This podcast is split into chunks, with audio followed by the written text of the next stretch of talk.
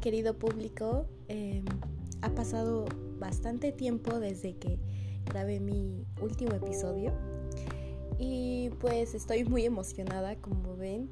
Eh, es un día muy importante para mí ya que pues retomo este, este hobby para mí que es grabar y poder hablar de, diferentes eh, temas de la vida y de diferentes lecciones que les recuerdo este podcast para mí es sobre experiencias que me han pasado y me gustaría compartir con los demás y que tal vez se puedan sentir identificados y puedan aprender.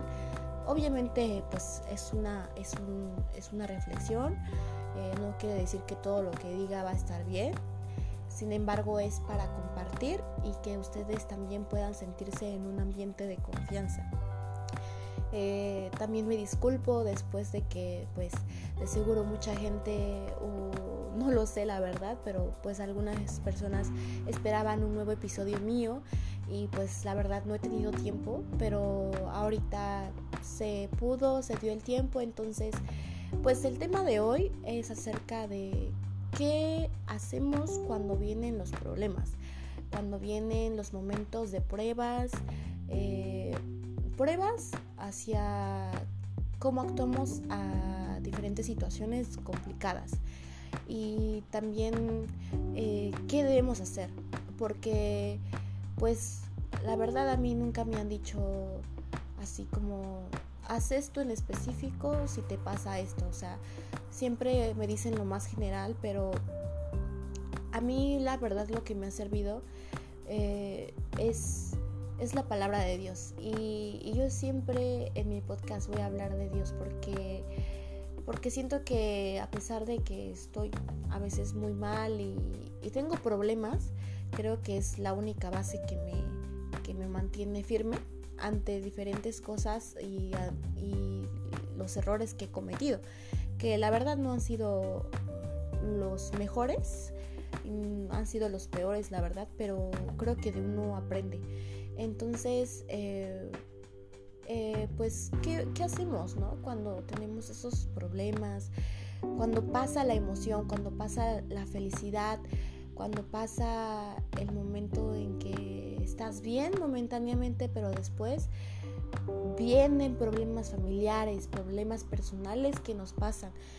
Creo que algo muy importante ahorita en, en mí como un adolescente es en el momento en el que llegan las pruebas, cuando te dicen vamos de fiesta, vamos de esto, el otro y el otro. Y la verdad yo nunca he tenido la experiencia de, ir a una fiesta como tal, pero de diferentes situaciones. Por ejemplo, yo lo veo como el chisme, que la verdad, este, pues puede que les dé risa, ¿no? Pero eso también es una tentación. El la verdad el estar hablando mal de las personas, varias situaciones que vienen pruebas. También cuando una persona pues nos trata mal o nos juzga sin conocernos, eh, varias situaciones. ¿Qué hacemos? Nos, nos influimos por nuestras emociones. La verdad yo siempre, casi siempre, eh, actúo antes de pensar las cosas. Y pues siento que obviamente eso después trae consecuencias, eh, me hacen sentir mal porque, porque después lo razono y, y pienso, wow, Elisa, esa no eras tú, ¿no? Entonces, un consejo que les doy muy grande, primero piensen las cosas antes de actuar porque muchas veces podemos herir a las personas, nos herimos a nosotros mismos porque pues cuando tenemos un problema muy, muy grande y no pensamos y también no consultamos a Dios lo que, lo que vayamos a hacer, las cosas no nos van a salir bien. Eh, esto es mi experiencia, la verdad no sé qué estés pasando tú, problemas familiares, problemas sociales, problemas con tu pareja, lo que sea que, tú estés pasando, créeme, no estás solo. Y tal vez tú te puedes justificar con varias formas de Dios no ha estado contigo. pero créeme, créeme que como tú menos te des cuenta, Dios ahí está. Y pues creo que siempre van a haber pruebas, pero lo más importante es vivir el día a día y decir, bueno, este es un nuevo día y, y realmente vivirlo. Pensar ese día de decir, este día yo voy a, voy a actuar sabiamente, ¿no? Voy a preguntarle a Dios y voy a realmente preguntarme cómo, cómo Dios haría las cosas. Todo esto me baso conforme a la Biblia, que, que cómo actuaba Jesús cuando estaba en la tierra. Era una persona que realmente no tenía ningún pecado. Y con eso no estoy diciendo que nosotros tenemos que ser perfectos, no. Sin embargo, tenemos que actuar conforme a lo que Jesús hizo amar a las personas, a ser una persona que, que sea humilde ante, ante las situaciones que se nos enfrenten.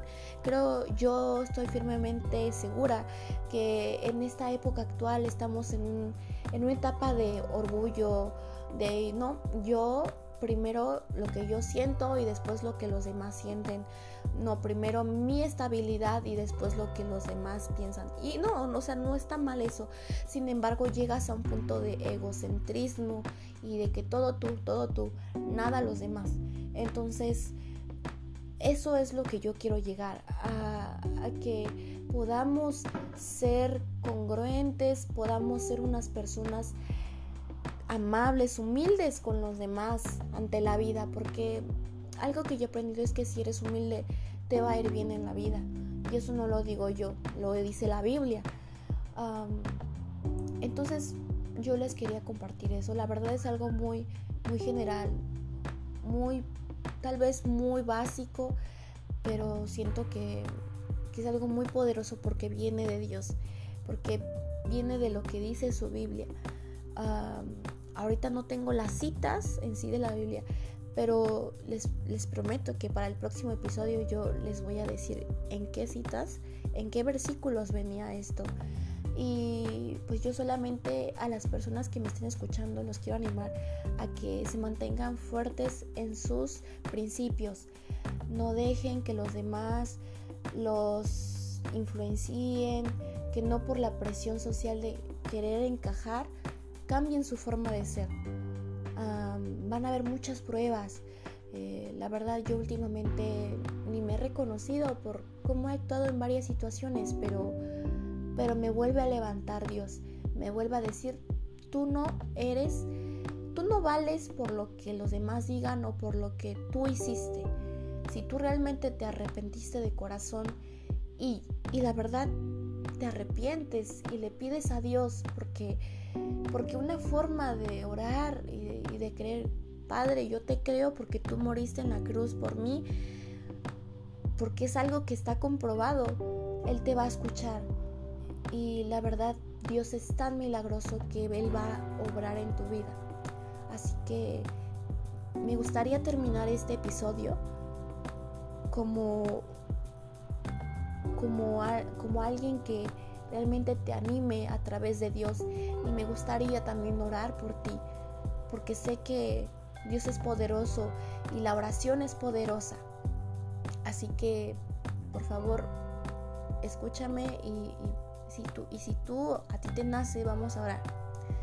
Padre Celestial, en este, en este día, Padre, en cualquier hora que esta persona te esté escuchando, yo te quiero pedir por esta persona, te quiero pedir porque la protejas, la cuides en donde quiera que esté, que por favor le des fuerza, que, que le des ánimos, Padre, que a pesar de sus experiencias familiares, sociales, todo lo que haya pasado desde su niñez, desde, desde que nació, Padre, tú le des esa, esa sabiduría, esa madurez y ese amor por ti, Padre porque muchas veces se nos hace fácil juzgarte a ti por todo lo que nos pasa, pero realmente no se dan cuenta que tú eres el que está ahí, pero no nos queremos, no queremos ver.